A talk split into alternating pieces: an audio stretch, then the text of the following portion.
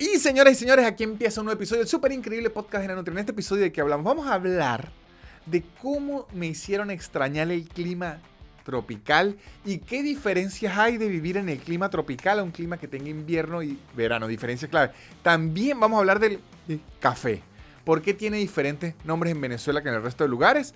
Y este episodio creo que quedó bien criollo, quedó bien venezolano porque también vamos a hablar de por qué nosotros aún somos incapaces como venezolanos de hacer una gastronomía premium. ¿Qué nos está frenando? No tengo la respuesta aquí, lo único que tengo son las preguntas. Espero que ustedes me den la respuesta. Este episodio creo que tiene mucha venezolaneidad. Eh, este episodio creo que muy interesante. Espero que la pasen muy bien. Espero que se metan en patreon.com slash nanutria donde tenemos mucho contenido extra. Espero que se metan en soynanutria.com en donde tienen las entradas para mi show. Y espero que sigan los patrocinantes que son los que hacen que este podcast siga existiendo. Arroba blue-english, blue con bechica, un curso de inglés en su tiempo y en su espacio sin aplicaciones raras. Y For Geeks Academy, una academia de programación increíble que ofrece cursos de programación, ofrece curso de base de datos. Ofrece cosas increíbles en distintos países del mundo y toda la información la tienen en el link que está aquí abajo. No digo más, sino que esto arranque ya. El super increíble podcast de Nanutria, el super increíble podcast de Nanutria, el super increíble podcast de Nanutria y empezó. ¿Y cómo andan muchachos? Bienvenidos a un nuevo episodio del súper increíble podcast de Nanutria. ¿Cómo están muchachos y muchachas? Esta es primera vez en mucho tiempo que puedo hacer el programa sin suéter. Es verdad, es verdad. Hoy la temperatura se atropicalizó un, un poco más. Sí, yo aún, bueno, hola Víctor, ¿cómo estás? Muy bien, muy bien. Entré de una vez así como que, ay, pero ¿quién es este que está hablando? Está el señor Sebastián Gutiérrez. Sí, sí, sí. No, que hay los mini, mini, veranos dentro de los inviernos o los mini inviernos dentro de los veranos me parecen un fenómeno increíble. Estamos ahorita a 21 grados y para que vea la locura de cómo el cuerpo se adapta, de verdad, loco, porque cuando uno está en verano, que aquí la media de verano en Buenos Aires debe ser de 28 a 30, Cuando uno está en verano y baja 21, uno dice, mierda, frío y se pone un suéter y todo eso. Pero ahorita que estamos en invierno, que la media en Buenos Aires en invierno es 11, 12, y ahorita está en 21, yo me siento, Dios mío, qué calor, porque el, cuerpo se va adaptando. Y en estos días me dio nostalgia de Venezuela, que tenía años sin tener nostalgia de Venezuela porque ha habido como unos mini veranos. Hace poco hizo 25, hoy, hoy anda haciendo 21. Y como que salgo en pantalón, franela, y digo, ¿qué bolas que así es Venezuela? O sea, el clima de Venezuela es como, como que uno ni siente el clima. Es como temperatura increíblemente neutral. Sí, sí, sí, eh, eh, es raro. Además que el tiempo de preparación para salir a la calle varía tanto, o sea, uno tiene que acostumbrarse a cambiar el tiempo para, por ejemplo, yo en invierno para venir a grabar con usted, sé que son como 20 minuticos más que en verano, que en verano es ducha, chores, franela y dele para la calle. O sea, yo en 10 minutos casi que salgo de la casa. En invierno es como que prender la calefacción para que se caliente un poquito la ropa que me voy a poner. Además que el temprano en la mañana estamos a 8, 7, 6 grados. Entonces sí. La vida de uno es, o sea, hay distintos relojes que hay dentro de uno en el año y eso es loco para uno como extranjero.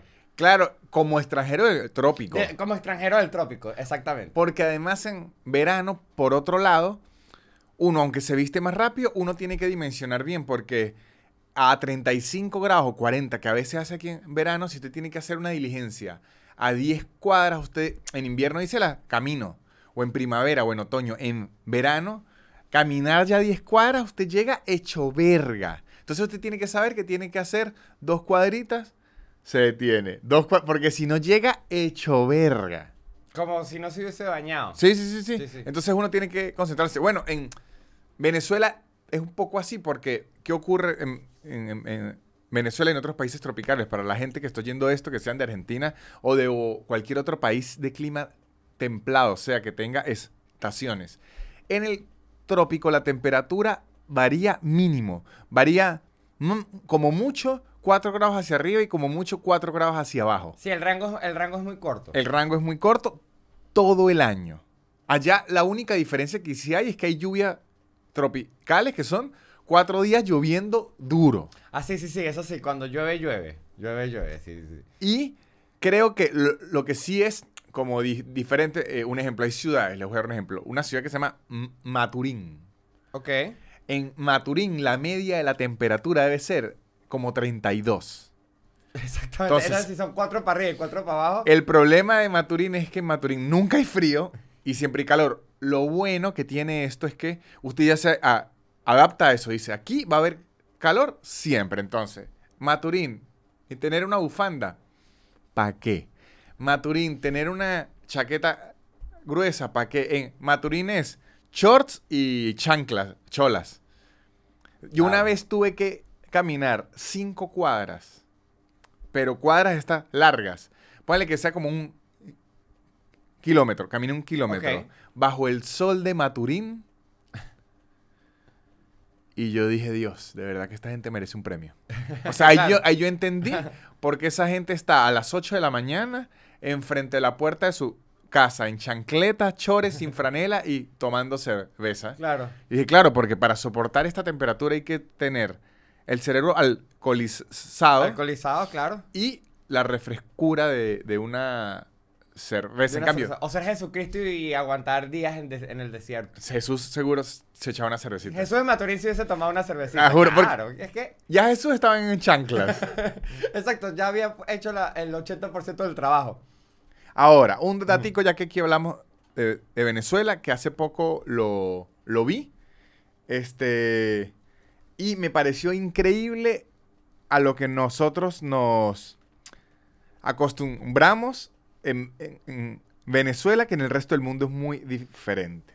Les voy a decir, muchachos, los tipos de café. Los tipos de café a la hora de pedirlo. Tipos de formas de pedir un café. ¿Qué tiene de distinto la gente que está en Venezuela? Se preguntará. Que en, el, en la mayoría de países del mundo se rigen bajo unos estándares de café. Les voy a dar un ejemplo. El café se pide expreso, que es como un, un café concentrado. Exacto. Doble expreso, que es muy concentrado. Se puede pedir eh, cortado o macchiato. Eh, se puede pedir uno que se llama flat white. Se puede pedir. Hay uno que se el cappuccino, mocachino. Se pueden pedir muchos tipos de café. La verdad, yo no conozco esa nomenclatura del café, del café real. Y de hecho, siempre tengo que ver porque, por suerte, ponen mucho en muchos lugares como el dibujito. y- Sí, sí, sí, de las proporciones de leche, café, crema. la proporción de leche, café, de crema, de agua, café, de lo café que le puro. pongan. ¿Por qué? Les explico. Porque en Venezuela, nosotros la nomenclatura del café la criollizamos muchísimo. Y les voy a dar un ejemplo. A lo que sería en el mundo un café americano, Ajá. en Venezuela podría ser guayoyo. Que es un café con bastante agua. Ah, el americano es negro, pero es negro. Es negro. El americano es Ah, negro. pensaba que el negro era con leche. No, no, el, el negro no, no es con leche. El americano No, es claro. No, con- por eso con- me encanta que haya traído este tema, porque yo desde aquí le digo que yo, bueno, estoy sentado sobre la roca de la ignorancia con el café y yo siempre pido café con leche para no cometer Ah, errores. no, por suerte el café con leche sí está bien Claro, estandarizado. Claro. Por eso, pero si yo a veces quiero una cosa más, más exótica, pero no entiendo el menú de la cafetería, porque también como hay cafeterías que te ayudan, hay cafeterías que te extravían. en- Claro. en todo. Entonces pido mi café con leche y a veces veo que hay gente que pidió algo mejor, pero dijo, bueno, eso me pasa por ignorante. Sí, el- lo que sería el americano en Venezuela se llama guayoyo. Guayoyo, ok. Guayoyo. ¿Qué es guayoyo y qué es americano? Es un café que tiene bastante agua. Y de hecho, en Venezuela usted lo podría pedir guayoyito, bien guayoyo, Guayoyito. o bien clarito, y entonces esa sí no me sé la nomenclatura, pero sería con más agua, aún. Es que ya eso sí depende de qué tanto quiera guayayar una persona. Eso en donde mi abuela, en Trujillo, porque mi abuela tenía una finca cafetalera, que de hecho yo recuerdo que cuando me, recién me mudé a Caracas, estaba mucho la moda de café, y mis amigos cifrinos de Caracas, los chetos de Caracas, los hipster, me querían ningunear con el café y sus conocimientos de café, y, y yo les quería explicar, muchachos, yo de niño jugaba a nadar en piscinas de café como rico pato en, la, en oro, yo en café, mi, mi abuela me pegaba con una rama por yo estar metido de cabeza en el Claro. café porque eso me iba a dar garra, patas y pulgas. Y me las dio, sí. Pero entonces, Claro, y quedaste que ya no, ahora te paras muy temprano desde siempre, también Sí. quedaste completamente afectado para siempre. y la, el café extremadamente claro en Trujillo, que es donde, de donde es, mi abuela le dice guarapo. Guarapo, sí. En en- o sea, creo que es. Puede ser en los hasta- Andes. Hasta Mérida, los Andes, en medio llega el guarapito. Un guarapito. Guarapo que es como un café de desayuno que se le puede dar a los niños. A mí me lo dan que si yo con dos años tomando guarapo. No es que los pediatras lo recomiendan, no. Esto es una cuestión sin ningún tipo de consulta médica, pero el guarapo es un café muy suavecito, como para en la mañana rendir, para acompañar la arepa. Sí, incluso, incluso para la tarde, si de pronto hace un poquito Ajá, vientico, usted, es un café que no te quieres dañar el sueño. Exactamente. Solo el, el gustico en la boca del café. Exactamente. Luego viene el americano en el resto del mundo, que en Venezuela llaman guayoyo. Ok. Luego vendría el expreso, que es un café más concentrado, que en Venezuela sería negrito. Sí, aunque el espresso también es... Ah, claro, porque el espresso no necesariamente es como el espresso italiano. O sea, también puede ser un no negro fuerte. Claro, no, es que ese es el nombre. Si usted pide un, un café expreso, le van a dar un café negro fuerte. Claro, o ce- cerrero también le decían en Venezuela. Cerrero, no, pero Cerrero yo creo que es el doble expreso. ok. Cerrero es, es cuando es el doble de café, o sea, muy Que es concentrado. petróleo casi. Y les digo de dónde viene el nombre Cerrero, porque allá le dicen cerros a las mon- montañas donde vive el- la gente, a los campesinos. Ok. Y el campesino para trabajar y agarrar energía se mete un Café. café, cerrero. Está bueno. Claro, tiene mucho sentido y me encantó. Sí, me sí. encantó. Ahora luego, ahora vámonos a donde viene la mayor confusión del mercado de café venezolano y el mercado de café del resto del mundo, que son los con leche. Claro, las, las distintas varia- variaciones de leche. Porque en el mundo le ponen nombres y en Venezuela lo hablamos en pantones. ¿Por qué? Porque en el mundo le llaman flat white, cortado o macchiato, le dicen este café con leche in- incluso. En Venezuela le dicen marrón claro, marrón oscuro, marroncito y tetero. Sí, ah, sí. Entonces, el marrón oscuro vendría siendo lo que se llama flat white, que es, ellos le, imagínense que tiene tres porciones, ¿no? Flat white sería, voy a buscar para no equivocarme y, y que después la gente Porque diga, así no claro, es era". que tiene mucho la palabra white y me estoy imaginando que es un café con gran proporción de leche. Aquí se lo digo, aquí se lo digo. Es exactamente eso. Para, porque después la gente dice, "Eh, yo ya estudié café, la nutria, muérete. Entonces, ok. Bueno, no, pero enorgullezcase, Ok, ok. Víctor, de que, Ajá. de que usted tiene una audiencia tan estudiada. No, porque es que a veces ganas de joder. Aquí lo tengo. Vamos de nuevo. ¿Qué es el flat white? El flat white es que son mitad y mitad.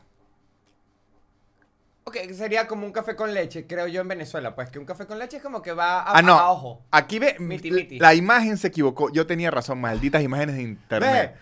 Ah, Las imágenes de internet, muchachos, no crean. los diseñadores malditos, porque claro, uno ve que está bien diseñado y todo aquí está. Entonces yo sí tenía razón. Ajá. Aquí va. Flat white, ¿no? Es un café que tiene más café que leche. Que sería un cortado. No, el cortado es otro. El cortado es miti miti. Por eso se llama cortado, a la para mitad. mí, para mí, mitad, mitad es con leche en Venezuela. Claro, pero eso es lo que estoy diciendo que es. No, eh, esto es un estándar. Ah, claro, es que con es que no, es que estoy confundiendo con leche, con leche ahí, do- eh, ahí sí está para la nomenclatura universal y para la nuestra. Exacto, mire, Claro, está. esa es la confusión que está teniendo. está. El expreso, aquí ya lo tengo. El expreso es eh, solo café, que vendría siendo un negrito, Ok, ¿no? vale. Un negrito. El americano, que vendría siendo el guayoyo, es más agua que café, Ok, que vendría siendo clarito, ¿no? Está el flat white, que vendría siendo café y leche. ok. Así. Está el latte, que vendría siendo café, leche, crema. Ok. Está el cortado, que vendrí- el cortado es más café que leche, que yo solo voy a cortar el color con... Sí, que a veces puede ser unas goticas. O sea, Esa- es, que que eso es lo que sería en Venezuela marrón oscuro. marrón oscuro. Entonces, muchachos, ya están todos confundidos porque nos confundimos todos con las imágenes y, yo dudé de mis conocimientos y dije, esta gente me va a atacar. Le tuve miedo a lo que pensara el internet. No, la tenías clara al final, la tenías Claro, clara pero vamos a, a regresar de- de- de- desde el inicio. En Venezuela, café guayoyo es lo que en el resto del mundo es americano, Ok, que es un café claro. clarito. clarito. El café expreso es un, un café que es café muy puro que en Venezuela vendría siendo negrito o negro, ¿no? O fuerte, Sí. o cerrero, O si lo Ferrero, quieren. ok. sí, El sí, doble expreso Ajá. es el mismo expreso, pero la taza más grande. Claro, claro, Ajá. claro, claro. Eso sí me quedó claro. El flat white vendría siendo lo que en Venezuela sería el marrón normal. Flat white vendría siendo 50% leche, 50% café. Claro, que ahí es donde yo le decía que eso es lo que yo también vulgarmente llamo un cafecito con leche, que es como a ojo por ciento, como que Exacto. me gustan las dos cosas y bueno, yo me lo preparo. Ese sería El de casa, el vulgar café de, de hogar. el. No, pero si usted lo pide en un en café, café, no se lo hacen abajo, le hacen miti y miti. Sí, es verdad, sí, es verdad. Miti, sí, miti. verdad. El latte viene siendo flat, eh, viene siendo café, leche y crema. Que eso en la cafetería de Venezuela se pide latte. Latte, sí. Latte, ese se quedó. Latte. Ahora está el cortado, que en Venezuela viene siendo marrón oscuro. Marrón, ajá, marrón oscuro. Marrón oscuro que el cortado vendría siendo más café que leche. sí. Más café que leche. De hecho, a veces usted en Venezuela puede regular y que un solo un toquecito que lo pinte. Sí, es que, es que dos goticas, hay gente que le pone dos goticas. Y hay uno que no me aparece aquí, que en Venezuela vendría siendo el tetero. Que aquí dicen que puede ser el mismo latte. Yo he escuchado que le dicen gotica en algunos sitios, no sé si fue aquí en Argentina, que es como que... Más leche que café. Ajá, que le ponen, es todo leche y le ponen unas goticas de, de café. Bueno, aquí dicen que también podría ser el mismo latte, que en vez de crema es más leche. Claro, es que. Ah, en- bueno, tiene sentido. Pero allá se pide un, tetero. Un tetero, sí. Me da un tetero y sería un café más leche que café. Sí. Esa sería la explicación. Sé que me confundí un poco, pero es que me hicieron dudar. No, es confusísimo. y Porque a mí me pasó, en México, en México era igual que aquí en Argentina, o también tenían sus... Porque a mí, Es bien gringo. Porque yo aquí en, en Colombia también tenían por ahí ellos también su una que otra variación. Tenían el tintico y no sé qué. El la- tinto, ajá. o sea, te- tienen distintos cafés. Entonces, bueno, me aprendí los de Colombia, pero... Y después llegué aquí y es como que, ah, aprender otra vez a pedir café. Es, es difícil. Sí, es bueno, a- eh, aquí se maneja muy europeo y en México se, se maneja netamente gr- gringo. Claro, que y es son como- los tamaños y todo lo de Sí. en, en gringo. Todo, todo como gringo. Que les gusta mucho el americano y yo es un... Que sería como el guayoyo. Que a mí no me gusta mucho en la forma en la que lo sirven los gringos y los mexicanos porque sirven una taza muy grande de un café muy aguado. Entonces lo que pareciera es como que usted se sirvió agua en un vaso que tuvo café y no lavó. Aunque es que yo imagino que ese es el café, o sea, o, o- o será la manera en la- eh, muy general de ese café que es el de las películas. Que El está que sirve en una parada, jarra. Que, que- que le van sirviendo en la jarra mientras está separándose de su familia. o sea, ese- Exactamente. Ese, ese café. Es un café que tiene mucha agua y muy y poco... que se va como sirviendo todo el día. Sí, sí. La verdad, ese a mí no me gusta mucho. Eh, Yo prefiero que sea así claro, pero poco, porque me da fastidio estar como rindiendo el café. sí, sí. Porque además se enfría. Usted no puede tomar café frío bajo ninguna circunstancia. Yo no soy de eso. Yo sé que existe, yo sé que mucha gente lo disfruta, yo sé que los cafés fríos es un estilo No, no, de no, vida. Pero no me refiero a ese café frío. Porque, claro, que si. Los, los, los de Starbucks, pues, que son como. Ice la- No, no, no, coffee yo le digo que, y por ejemplo, un café, usted No. está desayunando, se paró porque fue a contestar una llamada, llegó al a la mesa y el café estuvo ahí y se le enfrió un poquitico. Usted es de esos que dicen, asco, me vuelven a calentar esto. Yo soy de los que digo como mi abuela, estos son babas de perro. Claro. No, yo sí, en verdad, Puedo dejar un café, de hecho, yo puedo hacerme un café, venir a grabar aquí a su casa, llego a mi casa, el café sigue ahí servido, me lo tomo. Ah, no, usted es un degenerado. Eso es lo que tengo que decir aquí con todo el respeto que se merece. Usted es un degenerado. ya veo, o sea, No, la verdad, el café así frío es es que me sabe muy mal. eh, eh, ¿sabe a café? Frío. Exacto, pero el frío no es un sabor. En, en- en Ah. mí sí, en mí sí, en mí sí. No, pero sí entiendo, porque en verdad hay gente que puede y hay gente que en verdad sufre mucho. De hecho, yo el café tengo que tomármelo lento, porque si no me quemo. Ah, por Tolera- eso. Tengo, po- tengo poca tolerancia al calor en la boca, Yo, podríamos decir. yo tenía un, un amigo que le echaba hielo. Hacía un ice coffee. Ah, pero eso está bueno. A mí es que no me gusta eh, el café frío. No sé por qué. ¿Sabe qué? Sabor, o sea, yo siento que el café frío es como que usted me dé una sopa fría. Ok, eso sí no, no llego a ese nivel de locura. O sea, porque lo que digo es, coño, esto lo que hay que hacer es meterle un poquito en el microondas. No hay que hacer más. O sea, un toquecito o un toquecito en una olla o en lo que sea y ya mejora. Está bien, está bien. está bien. Que esto me da otro, otro punto que vi. Eh, me parece interesantísimo. Yo soy mucho de ir a de comer a, a lugares de comida. A restaurantes, muchos restaurantes o, al- o almorzaderos. Soy mucho almorzadero.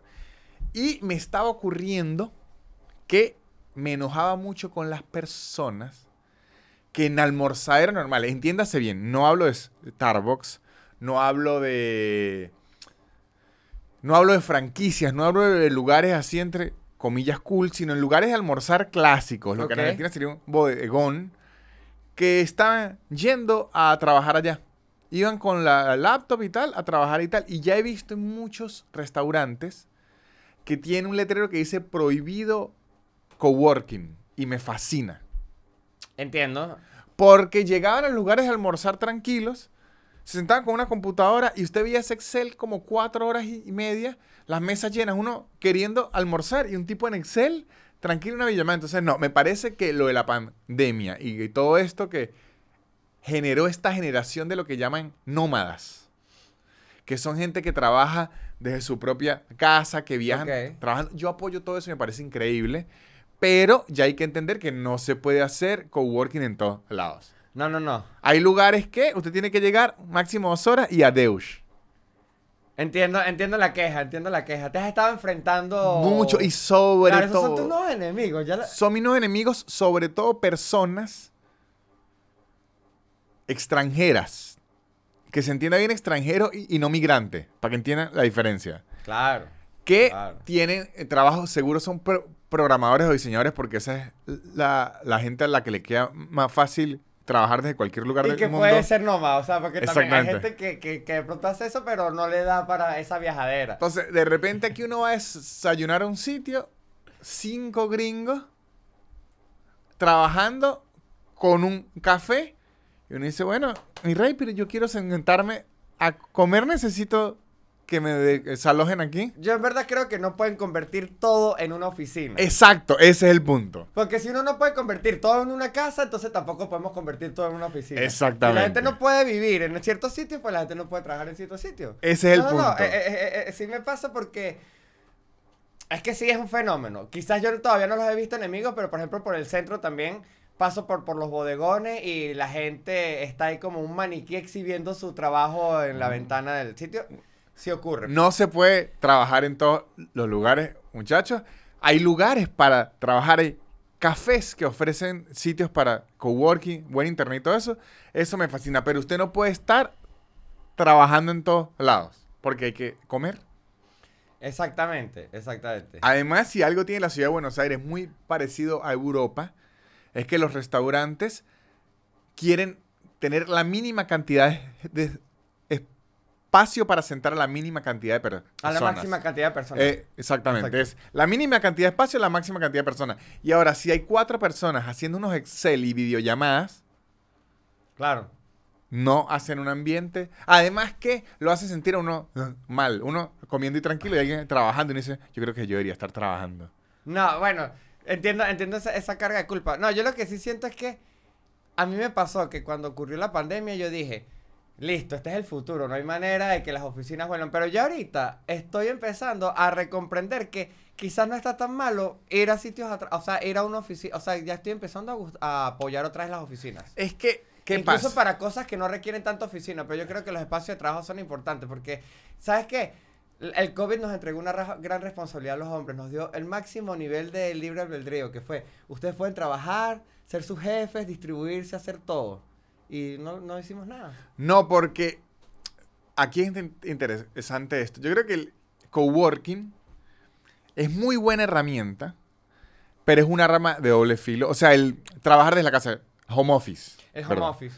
El home office yo considero que es una rama de doble filo. Primero, creo que el home office no es para todo el mundo. Yo debo decir que a mí, yo tengo la suerte que se me da bien el home office porque soy muy bueno administrando los tiempos, pero hay gente que es terrible administrando sus propios tiempos. Entonces, hay mucha gente que se le va el día y no es que f- flojeó, no es que no quiso trabajar, sino que se le fue el día y no hizo nada y no, como que no entendieron por qué.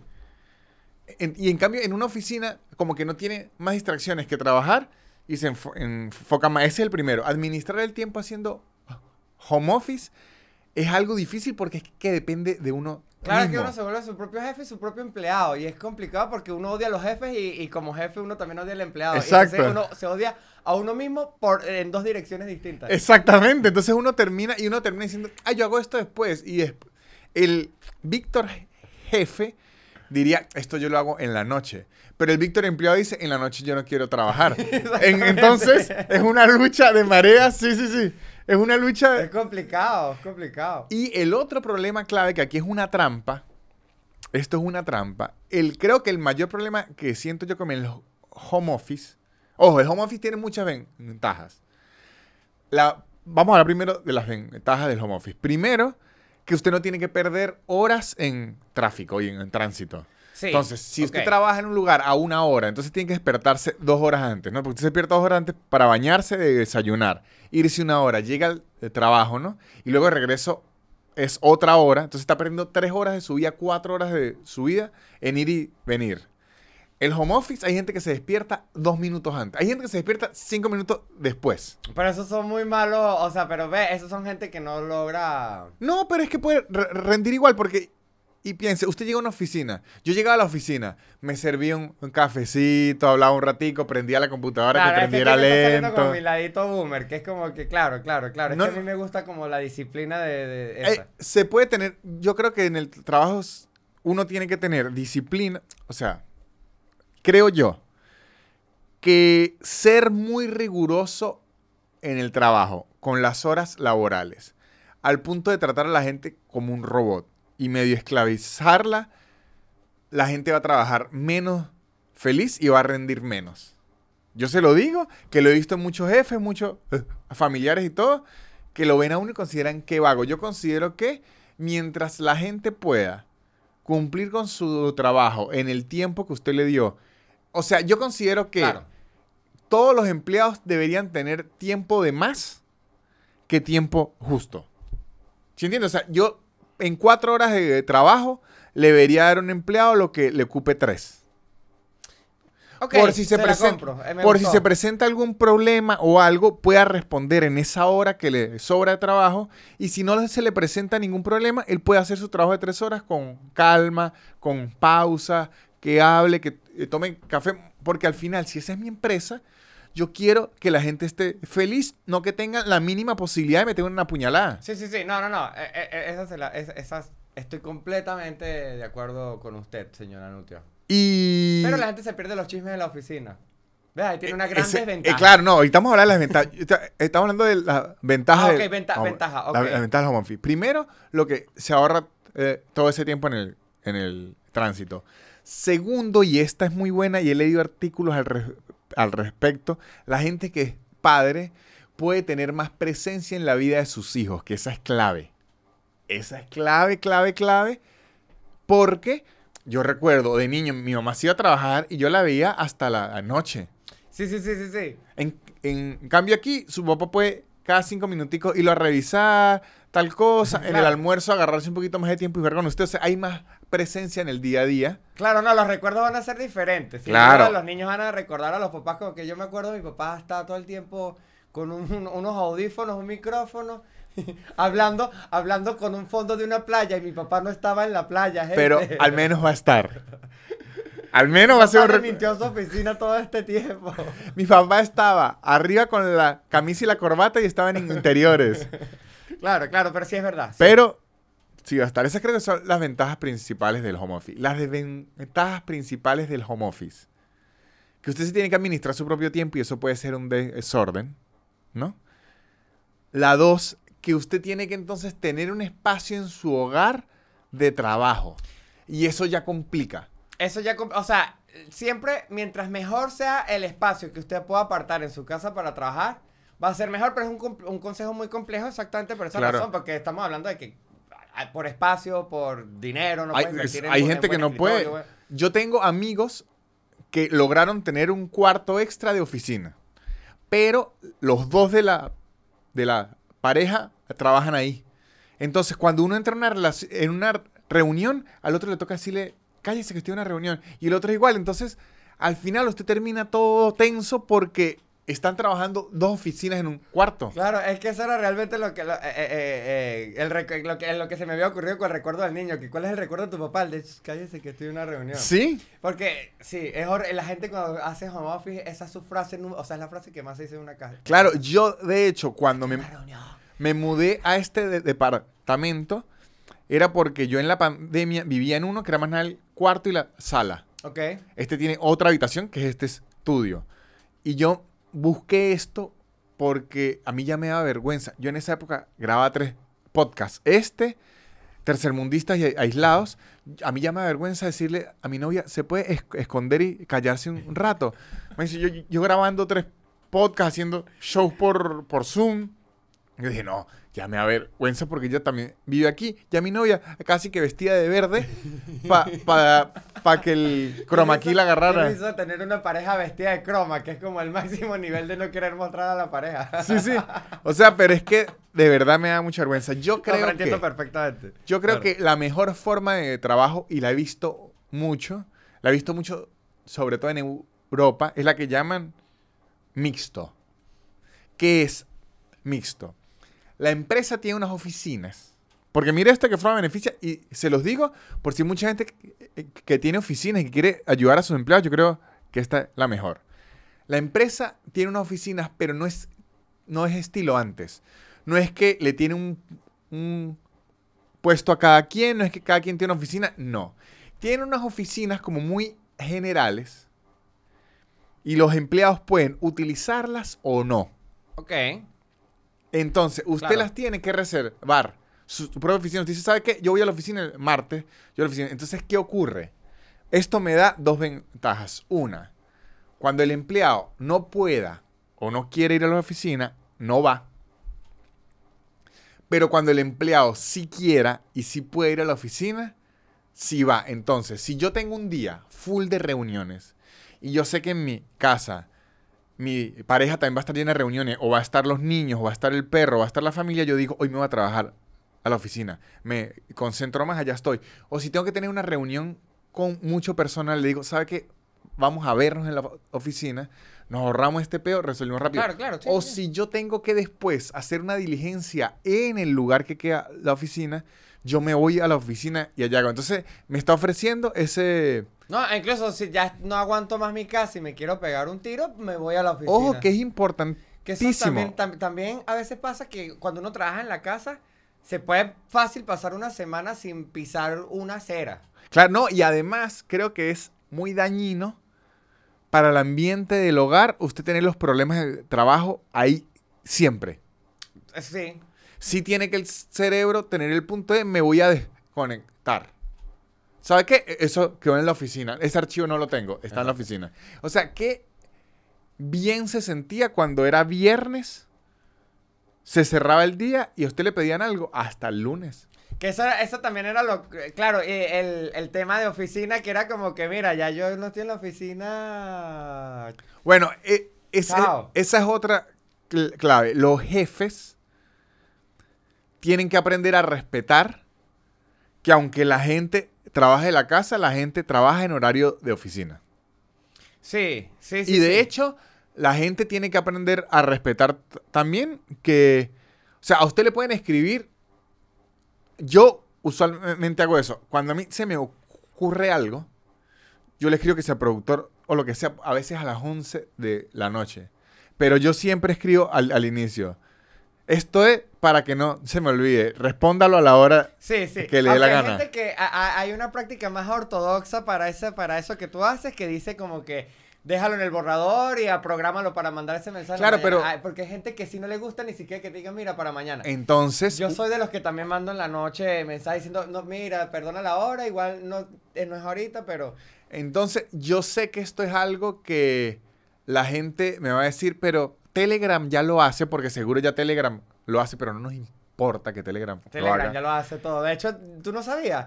Telegram ya bajó el precio del dólar aquí en Argentina hace como Sí. tres meses. O sea, Sí. Pero entonces WhatsApp debería brindarnos la opción de programar men- mensajes. sí. Entonces Sí, yo escribo el mensaje y le digo, esto le tiene que llegar a Sebastián mañana a las 8 a.m. Sería una gran herramienta. Eh, Además puedes programar hasta tus terminadas con la pareja. Como que, mira, yo quiero terminar con mi, con mi novia el sábado a las 8 de la mañana. Deja su- Claro. deja su- Buenísimo eso. ¿Sabe qué? Yo le quiero cobrar los reales a mi primo todos los días a las 10 de la mañana. Taca, taca, taca, taca. Excelente. No, en verdad, le programar mensajes es una excelente idea porque, ¿sabe? A mí me ocurre mucho. eh, un, un- un ejemplo, me sucede con los shows. Un amigo me dice, Marico, ¿sabe que yo quiero ir a su show en septiembre, el jueves tal? Entonces yo le digo, perfecto. Escríbame más cerca de la fecha para yo acordarme y lo anoto.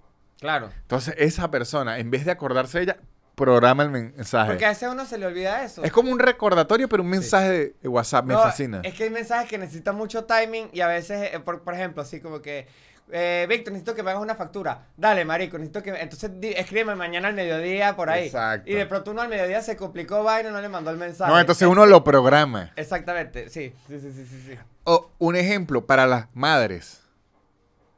Todos los días le programan a sus hijos a las 11 a.m. descon- saca a descongelar el pollo.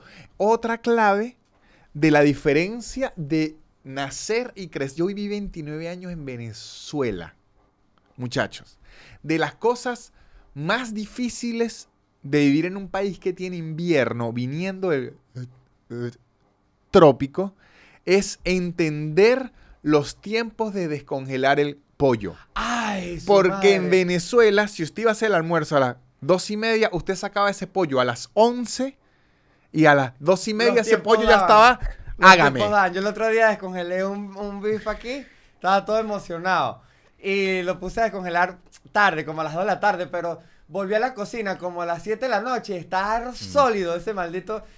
En un el- ataque de histeria, fue como que. En el invierno, en el invierno, para descongelar un pollo, usted tiene que darle a ese pollo unas 11 horas. No, de hecho, me aconsejaron y, y- y es como que el día antes lo meto en la nevera y ya. Por eso lo, lo baja el congelador a la, A la, a la nevera, nevera. y dejarlo ahí, exacto. Incluso puede ser como un día completo. Porque Claro. Porque es que sí, uno está acostumbrado a que es que ahí mismo en media, eh, pero aquí en verano sí puede pasar eso, o sea, ¿ves? Entonces ya sabemos que son seis meses así y seis meses de otra manera. Claro, pero entonces uno se desconfigura porque la descongelada del pollo es por temporada. En Venezuela la descongelada del pollo es la misma. Sí, es perfecto. Es una hora, hora y media. Si ya es hora y media, ese pollo era raro. Sí, no, hay que, hay que tirarle un bañito, María. Sí, pero una hora era lo que en Venezuela se requería para descongelar el pollo. Máximo dos. Sí. Aquí en el invierno pueden ser mediodía y hasta un día co- completo. Sí, sí, sí, es, es espantoso. Yo hay noches que agarraba, sacaba a descongelar la, la carne y podía almorzar bien. Pero cuando se me olvidaba en la noche y, y- y llegaba en la mañana, la, la sacaba a descongelar, me preguntaban, oye, ¿qué de almuerzo? Yo decía, carne. Y después al mediodía, restaurante. Yo creo que los Esta restaurantes... carne hoy me va a quedar a la restaurante. El 70% de los eh, restaurantes y de los delivery en invierno se piden por una carne, un pollo que no se des- descongeló. Estoy seguro. Ahora, lo que sí está descongelado y fresco es esta publicidad. Y muchachones, si usted quiere aprender cómo se dice los nombres del café, pero en inglés. Porque usted dice, voy a pedir, no, usted no puede pedir un tetero en inglés. No puede pedir un marroncito claro, en inglés tiene que decir light brown. O sea, para que aprendan a diferenciar los nombres, los colores, los cafés, las bebidas y el resto de cosas en inglés, tienen que saber inglés. Yo les recomiendo que vayan a arroba blue-english, blue con B pequeña. Que debo decir que me escribió una muchacha, para que sepan, diciéndome, ¿sabe que usted le da mucho premio a eso que ellos hablen español nativo cuando los cursos de verdad hablan en inglés nativo? Porque, como diciendo que si es un curso de verdad, es, tiene que ser Inglaterra o Escocia o en Irlanda.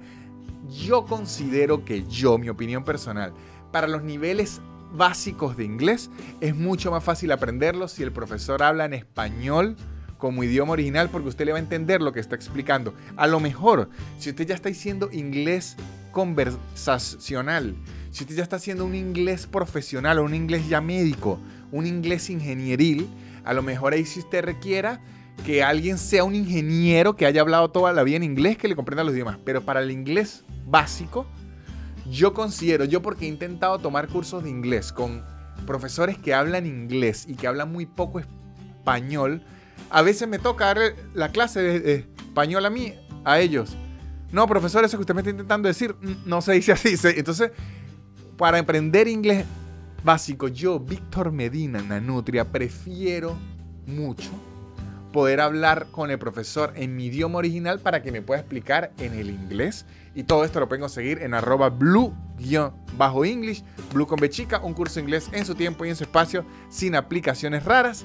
Y la gente 4Geeks Academy, estos sí son robots que hablan el lenguaje de las máquinas, casi como lenguaje natural, porque los van a hacer una máquina de la programación, que ofrecen un bootcamp de 18 semanas de programación, lo que se llama Full Stack Programmation, que es que usted va a salir teniendo conocimientos integrales de la programación en diversos espacios, que sí, el frontend, el backend, ¿Y qué es el frontend y el backend? Bueno, tienen que primero hacer el de Blue English y luego hacer esto para que entiendan qué es, pero pueden hacer ese bootcamp que además de estar buenísimo, además de enseñar lenguaje de programación que están a la moda y se estén utilizando ahorita, además le dan mentorías de por vida después de graduarse.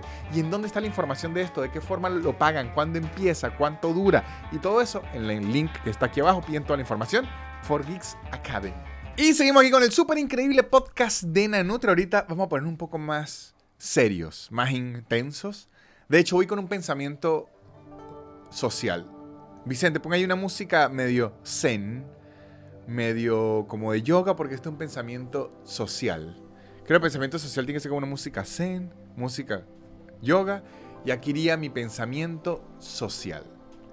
Miren esto que me di cuenta y yo quisiera que esto llegue a Venezuela. Creo que en Venezuela, mire toda la cantidad de cosas que voy a decir para que vea hasta dónde llego. Este complejo, pero llevo rato pensándolo. Creo que en Venezuela, no sé qué ocurrió de la década de los 60 hasta la actualidad. E, es algo que le denomina mucho pensamiento eh, del conquistado. Pensamiento colonialista, pero del que fue colonizado. Ok, ok, ok. ¿A qué me refiero? Ocurre mucho en Latinoamérica, pero yo, al ser venezolano y crecer en Venezuela, creo que lo tenemos más. Y en Venezuela creemos que lo venezolano es peor. Es un pensamiento que se tiene. Nosotros queremos mucho nuestro salto ángel, queremos mucho nuestro todo, pero si algo es de Venezuela, es peor que lo de afuera. Por esa razón, yo no sé qué ocurrió en Venezuela, que el whisky es absurdamente caro. De hecho, yo viviendo en, México y en Argentina, me di cuenta que uno puede llegar a un bar y pedir whisky sin ser un millonario. Sí, que la gente normal puede tomar whisky. Yo también aquí en, Argentina, en Chile, es como que, ah, pues yo me puedo tomar un whiskycito y nadie me va a decir, ¡ay! No. Aquí es idéntico sí, sí, tomarse un daiquiri a tomarse un whisky. De hecho, ahorita me está gustando mucho un trago que es whisky con manzana. Claro. Me fascina ese trago y en Venezuela si yo empezaba a, tomar eso ya era un narco. Básicamente sí. ¿Por qué razón? un presidente. Exacto, que es lo mismo. Este, ¿Por qué razón? Porque de alguna forma alguien nos metió en la cabeza que el whisky es de afuera, entonces es caro y es exitoso, ¿no? Claro. ¿Y a qué vengo con esto? Vengo con un reclamo a la gastronomía. ¿Por qué? Porque en Venezuela nosotros queremos mucho nuestra gastronomía a nivel popular. Pero que nadie se ocurra intentar vendernos nuestra comida como un producto premium, porque decimos que es esta mierda. Ajá. Entonces, ¿qué estamos queriendo nosotros mismos decir? Como que nuestra gastronomía no puede ser premium. No pueden haber unas super arepas. No, no, no, ni un pabellón criollo deconstruido. Élite. No puede haber nada de Una eso. Es como- construcción de carne mechada. O sea, como que una cosa gourmet. No Exactamente. se puede gourmetizar. La, la ven la, gen- la- la gente lo odia así. Lo odia, pero ahora, usted trae un plato italiano. Trae un plato. A la gente le fascina el, el sushi. Y además, le agregan plátano al sushi y dicen, ¡ay, qué asco! Pero es una tropicalización del plato. Eso se hace en todo el mundo. Cada quien intenta añadirle ingredientes locales a los otros platos. A mí me fascina el sushi con plátano. A mí también, y no, y también eh, la gente a veces, aquí yo sí tengo una opinión en verdad, porque la gente siempre está con el sushi, sushi con plátano. Ya los venezolanos dañaron el sushi tirándole plátano. Qué marginal los venezolanos. Y, y el sushi con plátano no es venezolano. O sea, en muchos lados se come sushi con plátano. Claro, Es como y- que nada más nos- nosotros, nosotros no fuimos los primeros en ponerle tajada a un sushi, quiero que lo sepan. Y además, además, eso no se llama dañarlo. En la cocina se llama reversionarlo. Es que un chef agarra un plato y dice, yo voy a hacer mi interpretación de este plato. Y en muchísimos países utilizan sus ingredientes locales para darle otro estilo al plato, porque los chefs se aburren Claro. de hacer lo mismo que en la receta. Coño, le quiero dar mi variación para que esto sea mío. Estoy de Pe- acuerdo. Pero en nuestra mente, no sé qué ocurrió y quién fue el culpable, nos asocian. La comida venezolana es algo popular. ¿Usted me intenta vender esto gourmet o es un estafador o es alguien ordinario? ¿Y por qué di- di- digo esto? ¿Por qué digo esto para acá donde viene? Aquí en Argentina Ok. existe una tradición que se llama los 29 de ñoquis. ¿Qué significa esto? Que todos los 29 de cada mes, por tradición, la, muchas familias argentinas comen ñoqui. Sí. Comen ñoqui me pareció una tradición muy linda. Y un día, de hecho, por cierto, me lo contó, fue Loncho Navarro, venezolano, me contó esto. Yo no lo sabía, luego lo averigüé y es realidad. Me enteré que la tradición del ñoqui viene porque en una época aquí en Argentina una escasez muy grande de harina. Una escasez muy grande de harina y lo que había era papa. Entonces mucha gente dijo, bueno, si ya no hay harina, vamos a hacer una pasta de papa, que son los ñoquis, vamos a hacer los ñoquis y tal y tal. Se quedó así, empezó por la escasez. Luego quedó, de hecho, un plato de ñoquis a quien no le gusta un plato de ñoquis. Y quedó la tradición de los 29 de ñoquis. Y además quedó el plato como día a día. Y justamente dejando a febrero por fuera. Exactamente. ¿Qué, ¿Qué pasó ahí? ¿Qué les hizo? O sea, nada más ñoquis cada cinco años en febrero. Me parece bien. Algo hizo febrero para no merecerse ese plato de protesta. Tener muy pocos días. Tener muy- es, es- esa es la protesta, pero por tener ta- ta- pocos días. Ahora, Ok. viví en México. La gastronomía mexicana, todo nace de la crisis y de las situaciones. Eh, muchos platos, por eso es que ellos terminan hasta comiendo grillos, chapulines, que, que les dicen. Entiendo. ¿Por qué? Porque imagínate, era un desierto. Tenían que tener algo de proteína y decidieron las hormigas, los chapulines. Pero ¿qué pasa? Luego viene la gente con una mentalidad que esta comida, allá existe el nopal. El nopal es literalmente cactus. Es, ah, y, pero, ¿y qué se come? Se, pon- se asa estilo hacia la plancha. y El se- cactus. ¿Sí? Entonces, us- usted, usted puede Ah. llegar a un restaurante y se lo han de entrar un, un nopal, le echan sal es y como tal. un tofu, por decir así. Es como que- por decir así, como decir casabe en. Vene- eh, en Venezuela. Entonces, usted puede decir, y usted dice, ¿de dónde viene el tequila? El me- eh, en mezcal, que en Venezuela sería el cocuy, del nopal. Del nopal. No tenían más nada de dónde sacar y vamos a emborracharnos así sea este cactus. y lo lograron. Entonces, la gastronomía, en la gastronomía de México comen taco de, de tripa, que vendría siendo la chinchurria, el chinchulín.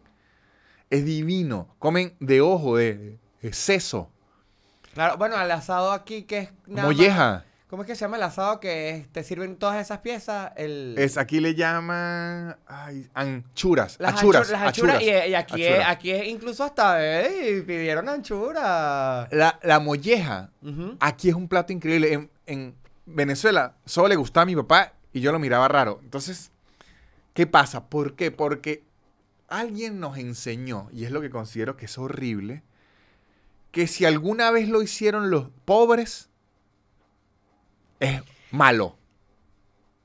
O sea, en Venezuela alguien nos enseñó, si lo hace la gente de plata, está bien. Si lo hacen los pobres, está mal.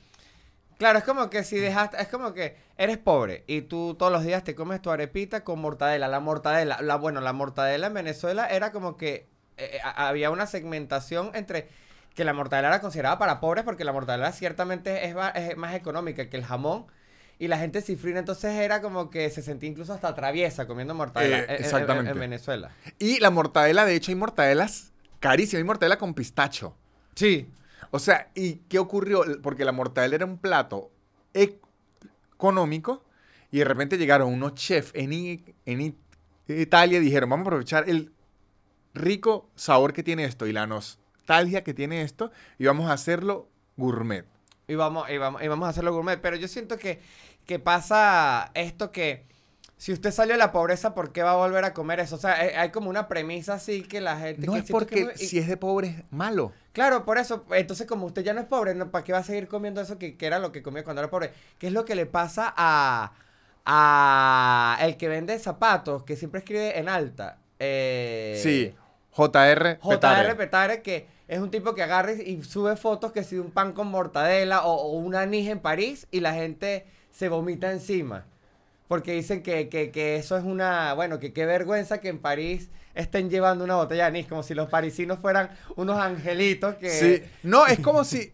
Ojo, esto ocurre como si mucho. todo el mundo, no se emborrachara gente en todo el mundo. Eso como- ocurre mucho que si en Nueva York o en París hay que usted vio el ejemplo. Ahorita eh, vi un video de moto pirueta en Nueva York. Para que no sepa qué es la moto pirueta, es una deporte que nació en- en Venezuela que es hacer acrobacias en motos de día a día. Ni siquiera son motos de cross. No, no, no. Que de Claro. verdad es una, es una locura y que si usted lo ve desde su punto de vista es increíble. Lo hacen y que, qué horrible, están llevando esto a Nueva York. Nueva York también tiene pobres.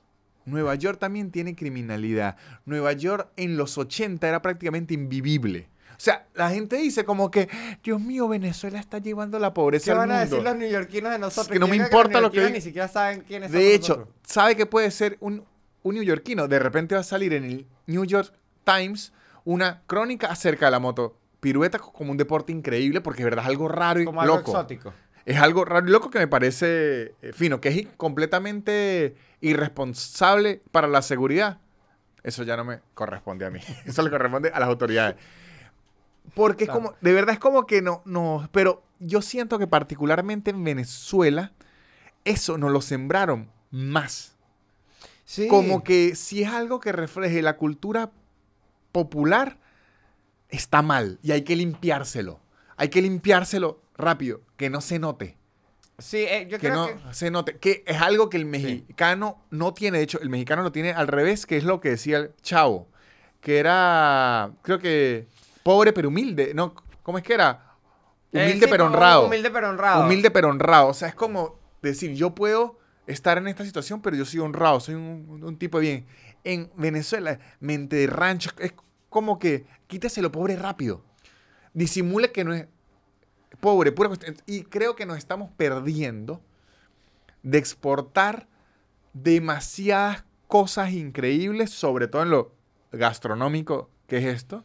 Claro, aquí re- retornamos a, a- a la línea de salida. Un ejemplo, cuando fue la crisis durísima del 2017-2018, que empezaron a preparar todo con yuca, Sí. con mandioca. Yo entiendo que los primeros tres años era hasta trauma, que la gente no quería ver yuca o mandioca, pero yo creo que en la actualidad ya podemos em- em- empezar a ver, ok, esto es otra forma de preparar las cosas. A lo mejor yo sí puedo hacer cosas con yuca y que me funcionen muy bien. Porque ¿qué tiene de ventaja eso? Que a lo mejor usted llega a otro país, la yuca sea baratísima porque no la utilizan para eso, usted prepara su plato gourmet y la revienta. Exacto. Exacto. Sí, sí, sí. eh, creo que. Creo que igual todos los países tienen un poquito como esa. Sí, que endofobia, creo que sería. Sí. que sería- Pero yo, yo me imagino. Aquí ya tirando, ya, ya aquí sí le tiro una flecha, tiene que ver mucho con, como con el éxito económico de Venezuela.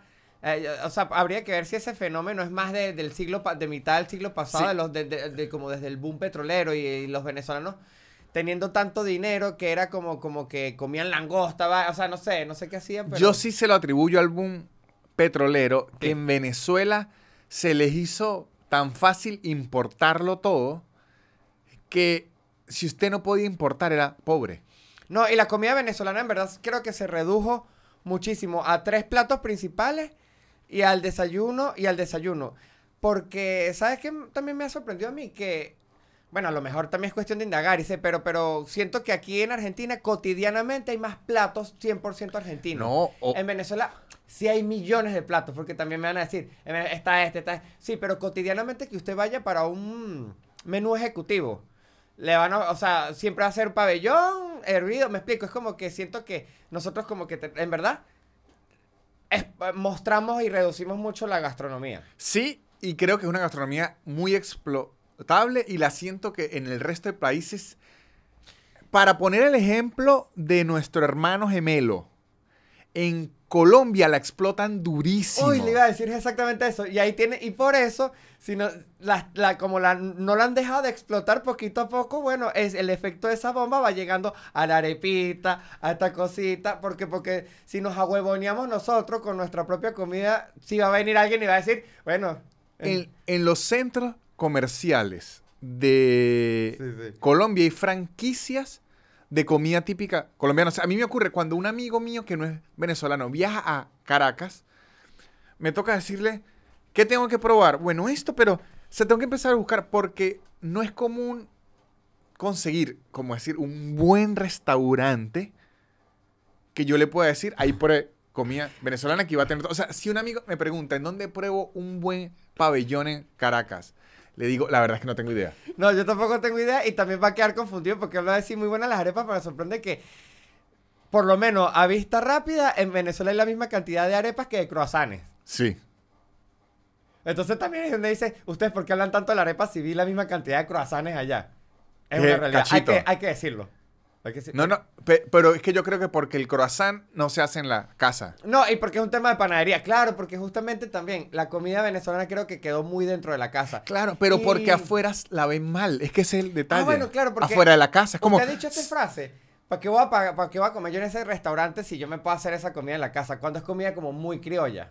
Claro, pero ahí la culpa no es nuestra. La culpa es No. en general porque, primero, nos los han hecho ver mal y porque, segundo, no hay uno.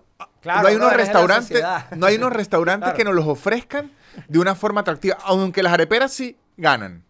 Las areperas ganan, pero creo que es el único sitio. Y no, y no hay tantas areperas, o sea, de hecho Caracas es la ciudad que tiene más areperas, pero Sí. eh, eh, eh, hacia adentro de Venezuela las ciudades no tienen demasiadas No, areperas. No tiene. Eh, demasiada arepera es algo. Es algo raro. Pero mi crítica general es a que. No estamos. O sea, creo que como venezolanos. Estamos viendo las crisis solo como algo malo, que sí son muy malas. Claro. Pero yo siento que el resto de países logra rescatar algo y eso lo aprovecha para el futuro. Muchas cosas de, de- de crisis, mucha gente de crisis. Yo también siento, por otro lado, que también el chavismo, esto lo, lo hablo ya más por mí, como se robó los símbolos patrios, como se robó el patriotismo como su bandera y, y todo eso, entiendo por qué a veces uno con la venezolanía y todo eso uno siente como que un rechazo, pero es porque se robaron eso. Ok, entiendo tu, entiendo tu punto. Claro, como, como la gente que dice se robaron el rojo. Que Eh, de hecho sí se lo se robaron, lo porque robaron. los venezolanos que no fuéramos chavistas tardamos en verdad burda. O sea, estoy hablando de 18 años en volverse a poner algo rojo de ropa. Y ustedes dirán, eso no tiene ni sentido que haya ocurrido. Y en verdad sí. Yo de creo que no tengo rojo. nada rojo de ponerme todo. No, y ahora yo sí tengo muchas cosas rojas y me gusta como se me ve el rojo y me fascina el rojo y yo como por 15 años no utilicé rojo. No, porque era un este, porque si usted se lo ponía en un statement político. ¿Sí? Sí, sí, o sea, de verdad es como, es algo interesantísimo, pero creo que es algo que tenemos que empezar a cambiar nosotros. Me pasa mucho cuando veo el cariño que aquí en Argentina le tienen a la arepa y al tequeño, que yo digo, claro, o sea, es como uno, eh, palmarazo en la espalda que uno dice, claro, no es malo, es bueno. A la gente le gusta, le fa- fascina, hay que seguirlo promoviendo. Claro, quien está como que, ay, pero me dijiste que te gustó para caerte bien, pero cuando uno ve que ya, por ejemplo, aquí en Argentina, proactivamente van a comer venezo- comida venezolana, Claro. sin novia venezolana, o sea, sin ninguna clase de, de motor venezolano que lo lleve hasta allá, uno dice, yo creo que sí está rica la comida, como uno a veces va a comerse un mexicano, Sí. como a veces uno va, me explico, E igual de la misma forma siento, a lo mejor sí, obviamente hay excepciones, pero para que vean que no es el predominante, existen muchos restaurantes de comida venezolana, sí, pero ex- existen muy pocos restaurantes de comida venezolana gourmet, muy pocos. Entonces cuando uno quiere competir, cuando uno quiere mostrarle a la gente, no es que la comida venezolana también es rica, ajá, dígame, ¿cuál restaurante es difícil ir a la competencia contra un restaurante gourmet mexicano o un restaurante gourmet argentino, porque restaurantes gourmet venezolano es difícil que hayan, pero no es por la situación del país, es porque yo ni recuerdo haber ido a uno nunca. no, aunque, aunque aquí también yo quisiera, entonces, hacerle una propuesta de idea también un poquito. Bajo la, bajo la misma premisa de que nosotros quizás nos, a- a- a- ahorita es que apenas nos a- empezamos a aprender a usar la yuca, no sé, hace 15 años. Ujú. ¿Hace cuánto aprendieron los, los argentinos a, usar, a hacer los ñoquis? O sea, ¿en qué momento fue esa crisis? No recuerdo. Porque también nosotros quizás estamos siendo un poco prematuros y, y porque los argentinos tampoco creo que hicieran los ñoquis los 29 con la alegría de la crisis reciente pasó la crisis. No, claro. Entonces, capaz nosotros también estamos como que siendo un poco impacientes queriendo ver eso y a lo mejor es que México también tiene muchos más años de historia. Muchísimo. Pero, ¿qué tenemos nosotros de los años 60, 70, 80, 90? Nada, porque toda mierda El, le importaba. el billete, claro. que no quedó el whisky que ni siquiera es nuestro. Eso es lo que me Teniendo el refiero. ron. Teniendo el ron. Porque cuando usted me mencionó el disco, yo iba así. El ron, de hecho, cuando yo era niño, que era la época en que Venezuela era la Venezuela saudita, las fiestas que tenían ron eran como De que bajaba- pobres. bajaban de categoría. Eran de pobres. Y es como que en- en- hay países donde hay gente que rompe cochinitos para comprar un ron venezolano. ¿Y cuál es la explicación? Que el ron es venezolano, entonces es de pobres. Porque Sí. tiene que ser importado. A eso, eso es lo que me refiero. No es. O sea, es que nos metieron en el cerebro. Me ocurría a, a mí que pens- pensaba. Recuerdo una vez. Era con Emilio Lovera. Lo recuerdo. Estaba yo hablando de una reunión con Emilio Lovera. Era una reunión de trabajo. Y recuerdo que Emilio me estaba dando unas explicaciones de, de- cosas y yo le decía, sí, porque tal gringo hace esto, tal gringo hace esto. tal gringo".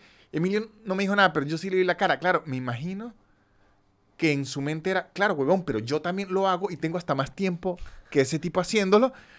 ¿Qué, qué pasa? No, no- no entiendo la comparación y ahora sí lo entiendo. Claro, porque es que es un chip que uno tiene ahí. Incluso ocurre mucho con los artistas. Un ejemplo, que aquí, en Argentina eso es distinto. Y ustedes me van a decir, anda defendiendo mucho a Argentina. Sí, porque es la referencia que tengo y la comparación con lo que lo quiero hacer, que en México o sucede mucho eh, también. Aquí hay películas argentinas que el argentino ama y adora. Hay eh, artistas argentinos que el argentino ama y adora sin ser reconocidos afuera. Un ejemplo, Los Redondos de Ricota es la banda más grande de Argentina que hay. Sí. Llevan todo el mundo y ellos no están esperando que Los Redondos tengan reconocimiento internacional para decir que es la banda más grande de Argentina. No están Me esperando. gustó esta frase, me En- gustó que dijeras eso. Está En, bien, en sí. cambio, en Venezuela, si, Necesitamos que nos endosen de otro lado. si alguien, en Estados Unidos alguien le dio trabajo a alguien, ahora sí lo logró. Y el bicho puede decir, marico, pero en Venezuela hice eso un millón de veces más. No, pero ahora tiene el sello de los gringos. Sí, yo vi, yo vi en estos días una noticia de como una científica en, est- en Estados Unidos, una venezolana, y fue como que esta chama le debe estar dando hasta pena este artículo. Porque Claro. que, pero, eh, eh, exacto, yo me gradué, hace, se, había graduado hace como 20 años en el MIT y es como que, ¿por qué me hacen un artículo ahorita? Como que déjeme en paz. Yo recuerdo una vez con S- Santo Robot, un programa de sketches que nosotros teníamos antes, que a través de YouTube nos escribió un, un canal holandés. Un canal holandés como decir en Venezuela Televen. ¿no? Ok. Un Ok. canal holandés nos escribió que estaban haciendo algo con muchos influencers de muchos países, que si queríamos hacer un sketch a ellos, ¿no? Se lo, lo hicimos, nos pagaron, creo que fueron 200 dólares. Creo que ha sido la única vez que Santo Robot recibió dinero por algo, ¿no? Sí, no, creo que es la única transacción que yo he escuchado de la historia de ustedes. Lo, lo hicimos, lo subtitulamos en inglés. La verdad es que el sketch quedó medio normal porque recuerdo Chucho estaba de viaje. Chucho, que era la mente, el cerebro detrás de Santo Robot. Lo hicimos Andreín y yo y, y- y Miguel Salguero nos ayudó. El sketch sí quedó bien, pero no quedó excelente. Quedó 7 de 9. 7, 7 de 9. Sí. Lo subimos todo. Le fue normal al sketch Vale. nos llamaron de todos los medios de prensa, de todos los programas de radio, de todos lados, porque nos llamaron de Holanda para mostrarles un sketch. Y recuerdo que nos dio orgullo y tal, pero después pensándole que fue, y de paso nos pagaron mal, o sea, al final es una mierda como para decir, mire que nos quieren afuera. Es que Eso, por eso Eh, digo, siento la que si mente hay un tema así... del colonizado nos están reconociendo afuera. ¿Sabe qué odio Creo yo? que ese sí es un patrón venezolano, el de el- el- la aprobación, exacto. Pero yo, yo creo que el se- daddy issue colonista. o sea, Exactamente. Yo creo que es latino en general, pero siento que en Venezuela lo tenemos un poco más asentado. ¿Sabe qué odio yo? Y no lo odio a él. Me parece que hace un buen trabajo, me parece que está muy bien, y hay mucha gente que lo hace, pero yo odio los videos estos eh, que son un inglés reaccionando al merengue venezolano, un gringo reaccionando, y que uno se emociona, "Ah, mire, como el inglés, pues claro, porque es música, pero, o sea, si me dicen, el presidente, el director de la orquesta sinfónica, es que ni siquiera porque el director de la orquesta sinfónica es venezolano, es Dudamel, o sea, De hecho, de hecho, bueno, creo que de eso ya nos acostumbramos tanto los artículos que ya normalizamos a, a- a la parte de la música clásica, creo que es de la que ahorita menos se le da bola o atención, o sea, porque, porque ya Dudamel, en verdad, a niveles de orquestas, porque Es- la, la- la- o sea, stop, es, stop. Es, es el Messi, sí, básicamente. Sí, sí.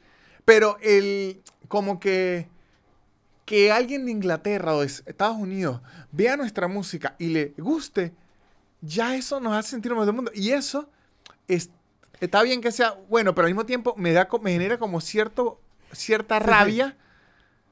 Porque, por- o sea, le digo, yo que ahora estoy Creo que sé dónde lo siente. porque además, yo que hago comedia, Ok.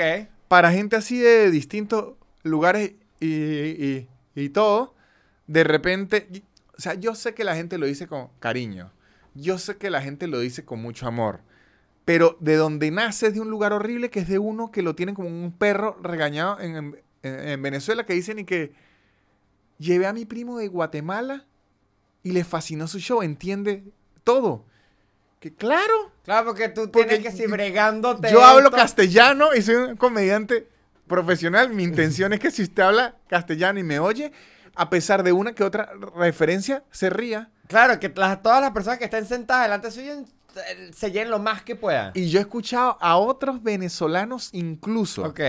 Cuando a un venezolano le va bien, comediante, un músico, lo que sea, dicen, ah, pero lo llenó de puro venezolano. ¿Y qué? ¿Y qué? ¿Y qué Claro, pasa? Porque eso tampoco mide, eso, eh, exacta, es otra forma en la que miden el éxito. Si mete gente de otras nacionalidades, como si la plata no valiera lo mismo. Claro, como si usted fuera a hacer mercado y la cajera le dijera como que ya, ya, ya, ya, ya, ya. Sí, sí. Ya, ya.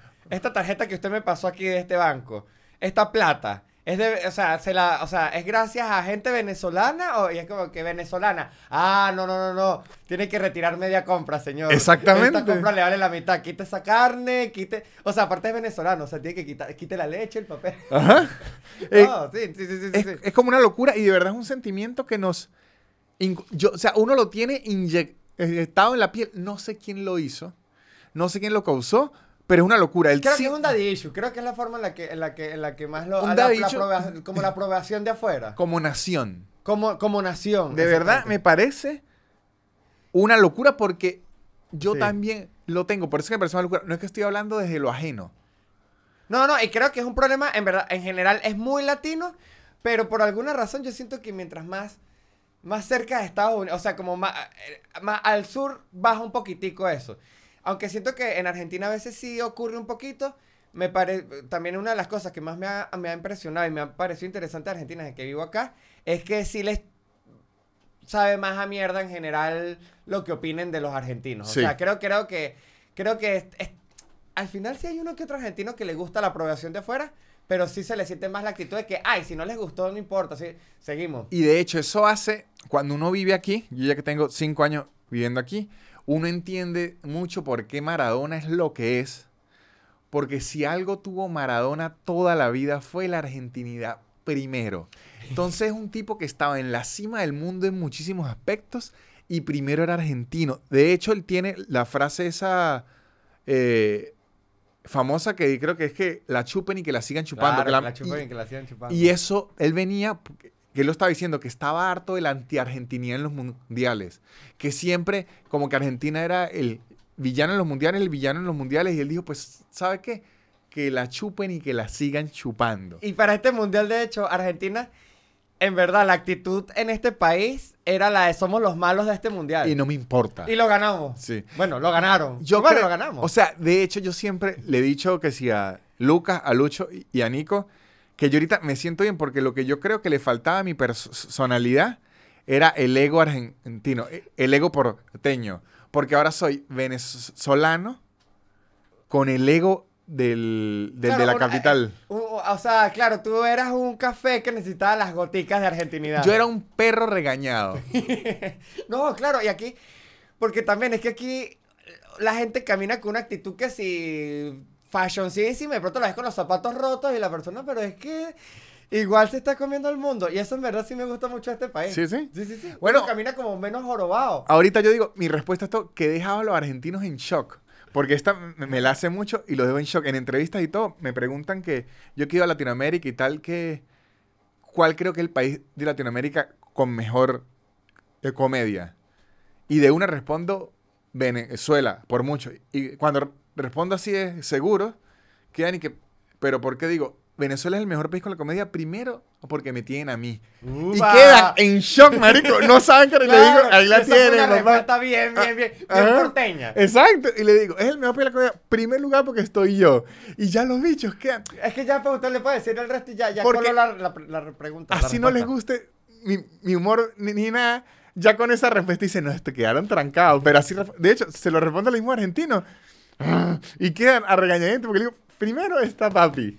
Y ahí, si yo tengo que defender a mis venezolanos, los defiendo. Y ya quedan en shock. Pero eso es algo que yo en Venezuela no lo tenía. Esa actitud. Uno siempre pensaba, conchale, ojalá me vieran de, de- afuera. Cuando absorbí esa argentinidad un poquito, hice como el ai- aikido. Claro. Agarré la fuerza argentina y lo que se la pasé fue, fue a la venezolana. Y yo siento que los tequeños aquí en Argentina tienen esa actitud.